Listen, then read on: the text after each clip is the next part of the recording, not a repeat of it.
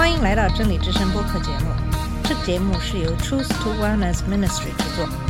在这个节目里，我们要从一个不一样的角度向你介绍圣经和基督，带你走进一个属灵的世界。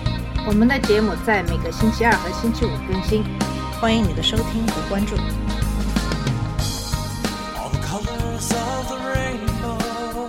你好，我是马俊。在上期节目跟大家分享了约翰福音第二章一到十一节的经文，讲述了耶稣去参加婚礼，然后把水变成葡萄酒的神迹。那么今天跟大家分享的是约翰福音第二章十二到二十五节的经文，看看耶稣以一种大多数人都感到惊讶的方式，表达了对神的热情。通过这段经文，我们不仅会对耶稣有一个更清晰的认识，也会对我们自己的行为有一个更好的了解。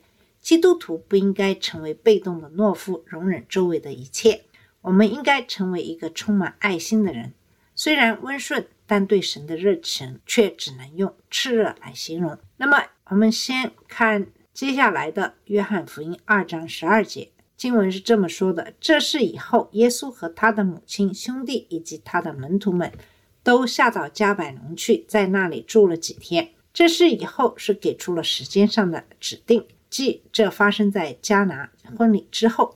这一点非常重要，因为它有助于确定第十三到二十二节所讲的是哪一个逾越节。耶稣从加利利山上的迦拿下山，到达加利利海西北岸海拔较低的加百农。与耶稣在一起的有他的母亲、兄弟和门徒。宗教传统认为耶稣是玛利亚唯一的孩子。与此相反，圣经的记载清楚地表明了耶稣有兄弟姐妹。事实上，耶稣至少有六个兄弟姐妹。马太福音十三章五十五节记载了耶稣的四个兄弟：雅各、约瑟、西门和犹大。现在看来，耶稣和他的家人以及门徒去加百农并不奇怪。雅各和约翰就住在加百农，他们的母亲撒罗米是玛利亚的姐姐，耶稣是他们的表弟。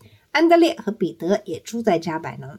正如第十三节所说的，犹太人的逾越节快到了，耶稣上耶路撒冷去。那么我们知道逾越节快到了，他们就一起去耶路撒冷是合情合理的。他们只停留了几天。每个十二岁或以上的男性犹太人都要去耶路撒冷过逾越节。逾越节是庆祝神用大能之手将以色列子民从埃及的奴役中解放出来的节日。这是在出埃及记中的故事。神在埃及降下了十灾，以证明他是唯一的真神。并使埃及服从他的命令，让他的子民离开。最后一个天谴是死亡，天使降临，杀死了所有的家中投生的孩子。当天使看到门柱上涂有羊羔血的家时，就会越过那所房子，里面的人就安全了。神命令每年都要庆祝逾越节，重演第一次逾越节的部分准备工作，包括杀羔羊和吃无酵饼。逾越节的仪式非常有趣，在这里就不会花更多的时间详细介绍。逾越节之后是持续七天的无效节，这也是为纪念神将以色列人从埃及的奴役中解放出来。逾越节和无效节紧密相连，因此通常被简称为逾越节。这一点很重要，因为它解释了耶稣进入耶路撒冷并与门徒一起进入圣殿时所看到的情景。在这个节期里，有会有许多动物会被献祭。当耶稣进入圣殿时，他看到的就是这样的景象：圣殿成了一个市场，出售各种献祭的动物。十四节是这么说的：他看见圣殿里有卖牛羊鸽子的，还有兑换银钱的人坐在那里。那么，我们可以试想一下当时正在发生的事情：耶稣和他的门徒们从加百农出发，沿着加利利海。顺着约旦河谷前行，时值春天，乡村景色优美。到了耶利哥，他们将沿着陡峭的山路离开约旦河谷，进入犹太山区。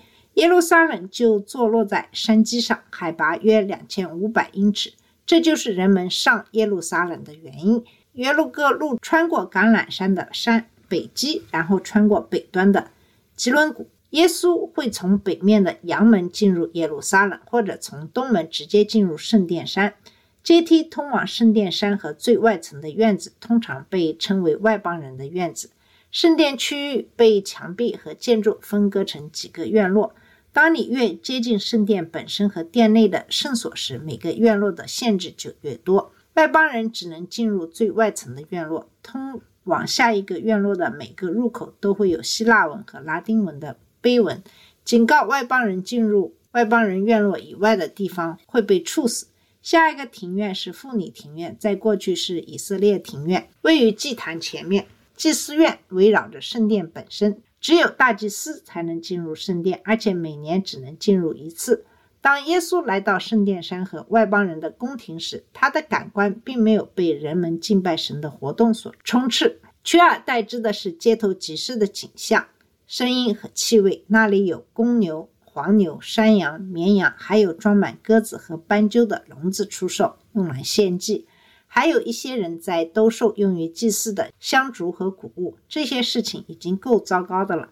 但在这中间还有兑换银钱的人。春天的标志是逾越节的准备工作，在庆祝活动开始前整整一个月，道路和桥梁的修缮工作就已经开始，墓穴也会被粉刷一新，以确保没有人会不小心触碰它们，使自己在礼仪上变得不洁。各种净化仪式也将开始。然后是货币兑换商，他们会在全国各地的城镇和村庄开店。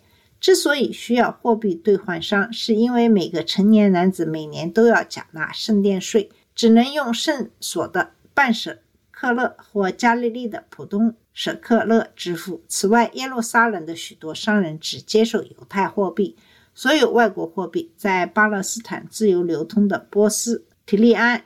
叙利亚、埃及、希腊和罗马货币都必须兑换。货币兑换商会为其利润丰厚的服务收取一定的费用，他们被认为比小偷好不了多少。逾越节前几周，这些货币兑换商会离开小城镇，到耶路撒冷开店。更糟糕的是，大祭司亚拉和他的家族控制着圣殿市场的一切。事实上，圣殿市场被称为亚拉子孙的集市。他们从兑换商和商人那里获得部分利润。现在你可能会认为这可能是为了方便，但事实并非如此。商人们获得近乎垄断的地位，所有要献祭的牲畜都必须经过官方检验员的检验，以确保符合立位人的资格。如果他不喜欢你的牲畜，你就必须带另一个牲畜来。这里的腐败现象也很普遍，结果是人们基本上不得不从耶路撒冷的亚拿商人那里高价购买献祭的牲畜。耶稣来到圣殿，进入外邦人的院子时，就遇到了这样的场景。如果这只是城市的商人在一个不合适的地方提供他们的产品和服务，那就够糟糕了。但这些商人做法是腐败的，他们是小偷。几年后，他们又重操旧业。耶稣称他们为。盗贼，并引用了耶利米书七章十一节。这一代与耶利米时代的人一样堕落，他们把神祷告的殿变成了贼窝。耶稣怎么做的呢？在第十五节经文是这么说的：耶稣就用绳子做了一条鞭子，把所有的牛羊都从圣殿里赶出去，到处兑换银币之人的银币，并推翻了他们的桌子。这一幕让那些认为耶稣是一个软弱、宽容、被动、温和的人感到震惊。他的伟大的目的就是让罪人不必为自己的邪恶负责。耶稣拾起一些绳子，这些绳子本该和许多被牵去献祭的牲畜放在一起。他把绳子打结做成鞭子，然后他把这些人都赶出了圣殿。认为他不用鞭子的想法是荒谬的。有人真的认为这些人在他们的生意中赚了很多钱，而且人数远远超过耶稣。即使耶稣的所有门徒都和他在一起，他们会因为耶稣的要求而离开圣殿，并用牛褥子威胁他们吗？耶稣的愤怒非常明显，从他倒出钱庄的钱币并推翻他们的桌子就可以看出来。这是一个非常愤怒的人，让所有的人都知道这一点。可以肯定的是，他用鞭子抽了他们。耶稣当时是一名木匠，也是约瑟的手艺。虽然在我们这个时代，由于工具的普及，木匠对体力的要求已经降低了，但即使是现在，有谁认为普通商人会愿意与愤怒的木匠发生肢体冲突呢？灾祸飞来，牛羊咩咩的叫着，低着头试图离开那里，钱币洒落一地，桌子被掀翻，人都逃走了。然后耶稣来到卖鸽子的人面前。那么在第十六节的经文是这么说的：又对卖鸽子的人说。把这些东西从这里拿走，不要把我父的店当成做买卖的地方，这是非常刺耳的斥责。不要把我父的店当成做买卖的地方。这句话不仅责备了他们的恶行，还向他们宣告了耶稣的身份。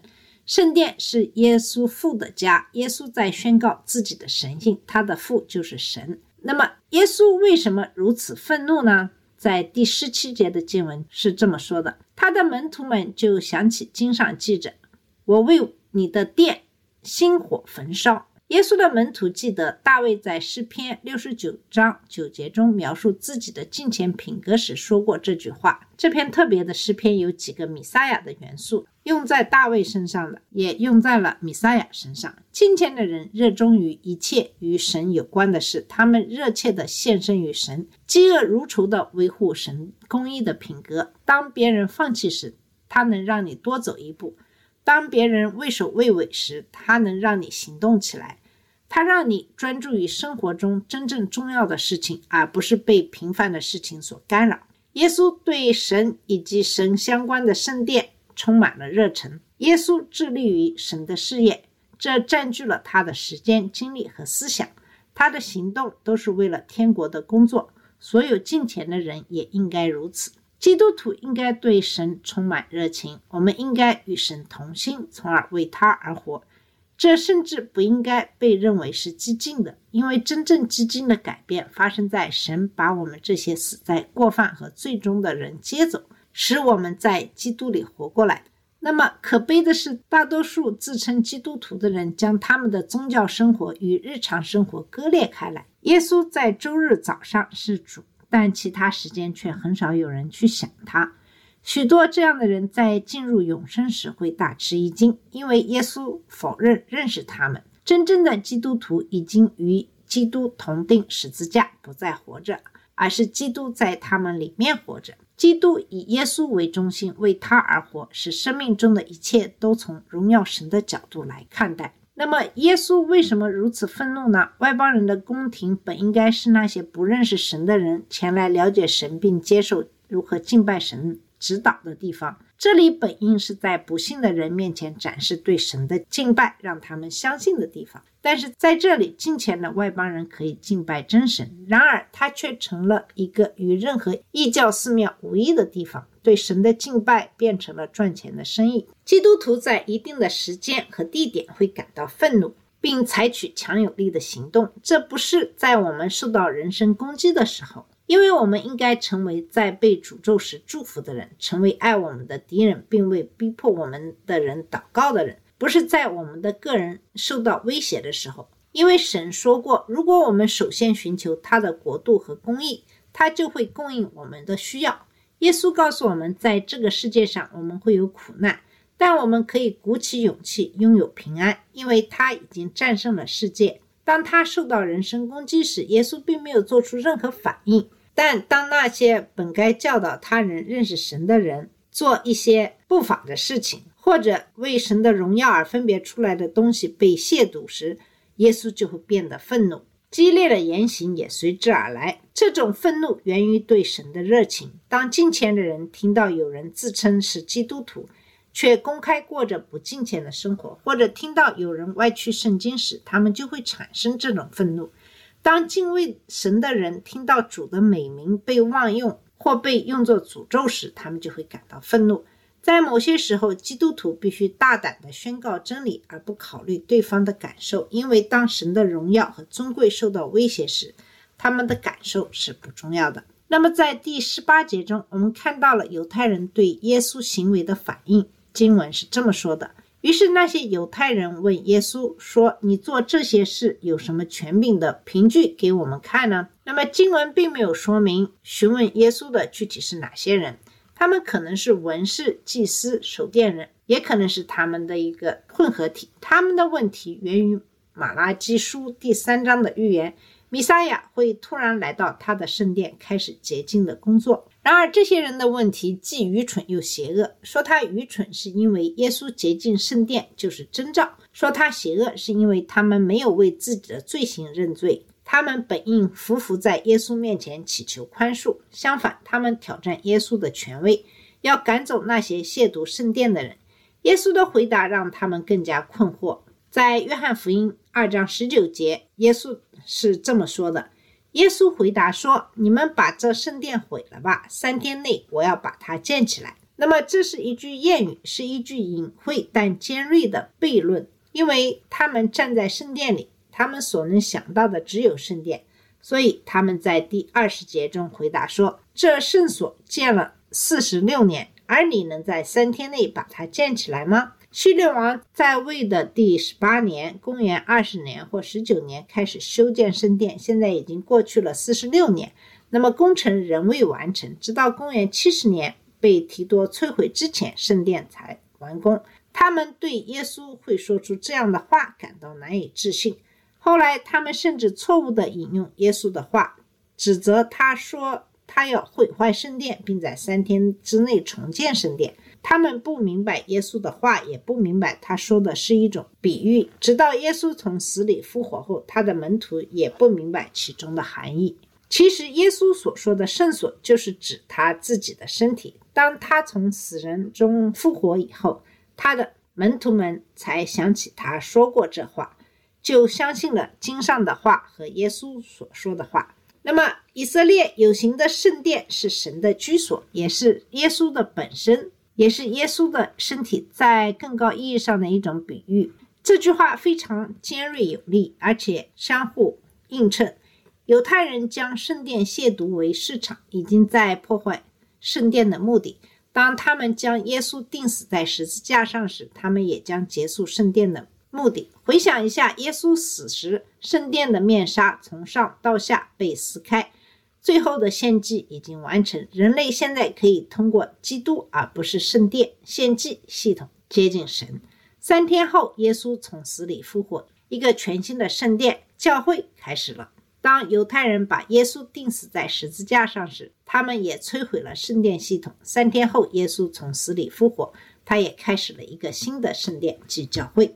那么，耶稣复活后，门徒们记住并理解了耶稣所说的话，结果他们对圣经和耶稣所说的话有了更深的理解和信任。耶稣就是他自称的那个人，他是弥撒亚，是神的儿子。他用自己的生命救赎了人类，并通过自己复活的大能，为那些相信他的人带来了永生。那么，耶稣在整个节日期间都留在耶路撒冷，继续传道。二十三到二十五节的经文就是这么说的：当耶稣在耶路撒冷过逾越节的时候，许多人看见他所行的这些神迹，就信了他的名。但耶稣自己却信不过他们，因为他了解所有的人，他也不需要谁来见证人的事，因为他知道人里面是什么。当然，我们知道耶稣还行了其他的神迹。但没有迹象表明这些神迹影响了那些质疑耶稣进阶圣殿的犹太人。这确实给其他人留下了印象，他们开始接受耶稣所说的话，从而相信耶稣。正如第二十四节和二十五节所说的那样，他们此时还没有得救的信心。耶稣不相信他们，因为他知道他们的内心，也知道人是多么善变。那些前一天对耶稣喊哈萨那的人。几天后也会喊定他十字架。耶稣的全知全能再次显现，他知道人的内心，不需要别人的见证就能知道人的内心。令人惊奇的是，耶稣也知道我们的内心，但他仍然爱我们，以至于替我们受死。他知道我们所有的缺点，但仍然爱我们。但我们不能忘记，他的爱也意味着他不会让我们继续保持原样，而是会继续改变我们，让我们更像。他自己。好了，我们今天的节目就到这里。今天跟大家一起分享的是《约翰福音》第二章十二到二十五节的经文。那么，在下期节目会跟大家分享第三章一到十五节的经文。谢谢你的收听，我们下次节目再见。这里是真理之声播客节目。真理之声是 Truth to Wellness Ministry 旗下的一个节目，由 Truth to Wellness Ministry 制作和播出。如果你有什么想跟我们分享，请给我们发电子邮件，我们的邮箱地址是 truth to wellness at gmail dot com。你也可以直接去我们的网站 www dot truth to wellness dot com 浏览更多的信息。下次节目再见。All the colors